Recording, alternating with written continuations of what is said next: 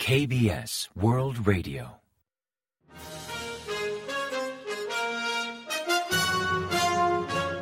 Informativo de KBS World Radio. Bienvenidos un día más al informativo de KBS World Radio. Les habla Javier Castañeda y tras el saludo les avanzamos los principales titulares del día 30 de noviembre. El gobierno da un ultimátum a los camioneros. El metro de Seúl moviliza personal de reemplazo ante la huelga general. La producción industrial registra su mayor caída en 30 meses. Corea del Sur copresidirá la próxima cumbre por la democracia.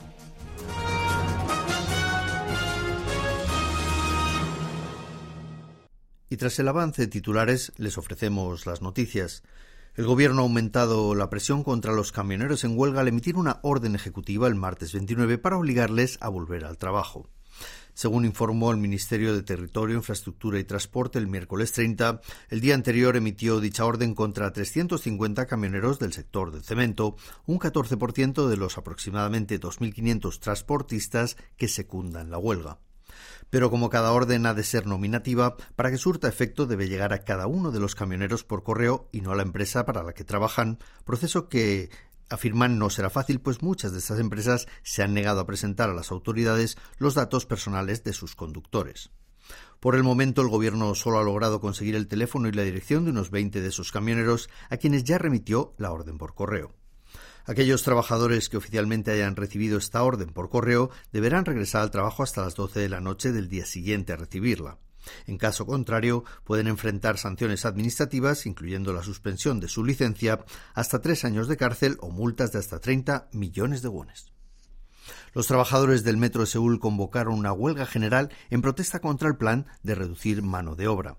El Sindicato de Trabajadores Ferroviarios de Corea y el Sindicato de Trabajadores del Metro de Seúl, a cargo de las líneas 1 a 8 del metro y de parte de la línea 9, entraron en huelga a las seis y media de la mañana del miércoles 30, tras una maratoniana jornada de negociación el día anterior que culminó sin acuerdo.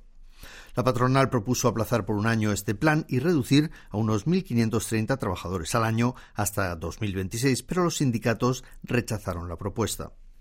Para evitar inconveniencias en el uso del transporte público, Metro de Seúl ha movilizado empleados jubilados y también personal ajeno al sindicato para mantener su operativa normal en horas punta en la mañana, de 7 a 9, y garantizar un 85,7% de servicios mínimos por la tarde, de 6 a 8 de la tarde. Sin embargo, se espera que la operativa diurna disminuya al 72,7% de su nivel habitual. La producción industrial sufrió en octubre su mayor contracción en 30 meses, mientras que las exportaciones cayeron por primera vez en dos años. Según informó la Oficina Nacional de Estadística, la producción industrial bajó en octubre un 1,5% respecto al mes anterior, registrando la mayor caída desde abril de 2020 y retrocediendo por cuarto mes consecutivo desde julio. La producción disminuyó tanto en el sector servicios como en el sector minero industrial, siendo especialmente notoria en la producción de coches, que sufrió un descenso de más del 7% respecto al mes anterior. En tanto, el sector servicios cayó un 0,8%, la mayor caída registrada en 22 meses, mientras que equipos y maquinaria vieron disminuir la producción en casi un 8%. Por otra parte, las ventas minoristas mantuvieron la tendencia a la baja por segundo mes consecutivo desde septiembre, con una caída del 0,2%, pues al haber un clima más templado de lo habitual, vendieron menos ropa de abrigo, aunque también remitieron las ventas de bienes duraderos como los automóviles.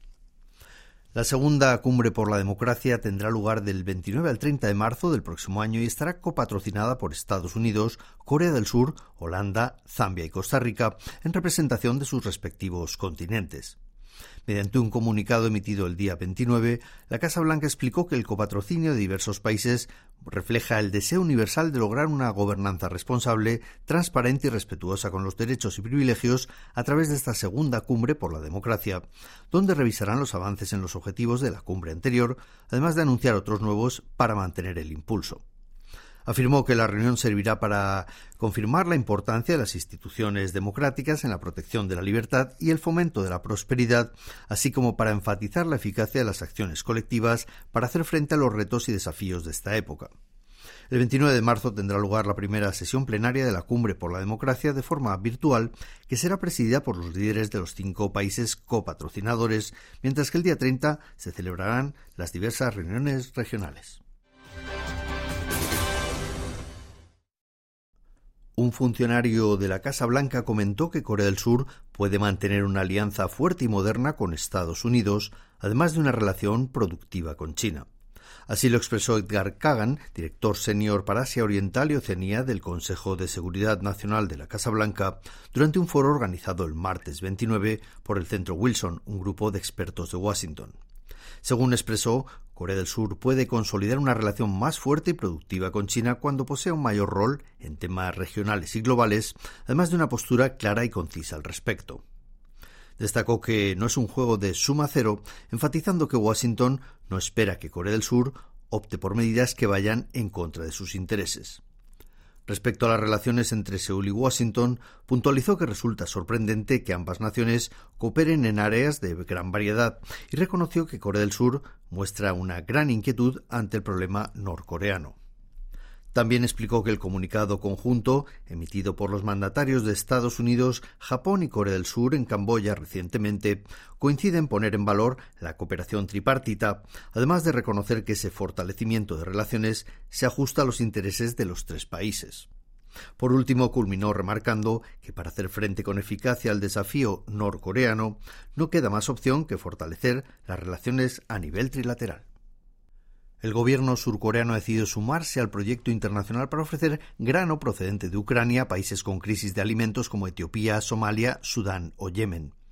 Im Su-sok, portavoz del Ministerio de Exteriores, anunció en sesión informativa el martes 29 que Seúl contribuirá con 3 millones de dólares a la iniciativa Grano de Ucrania, que promueve el Programa Mundial de Alimentos de la ONU.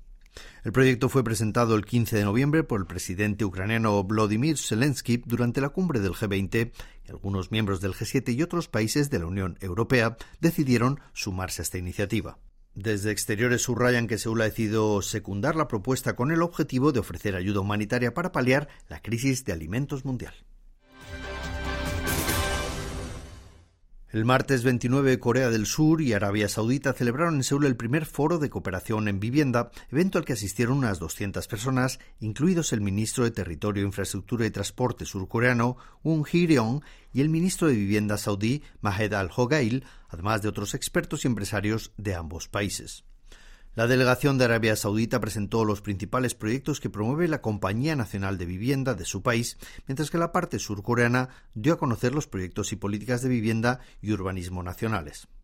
Las empresas coreanas también aprovecharon la ocasión para presentar sus tecnologías. Por ejemplo, POSCO se enfocó en la construcción modular, mientras que Hyundai Engineering lo hizo en construcción automatizada y digital.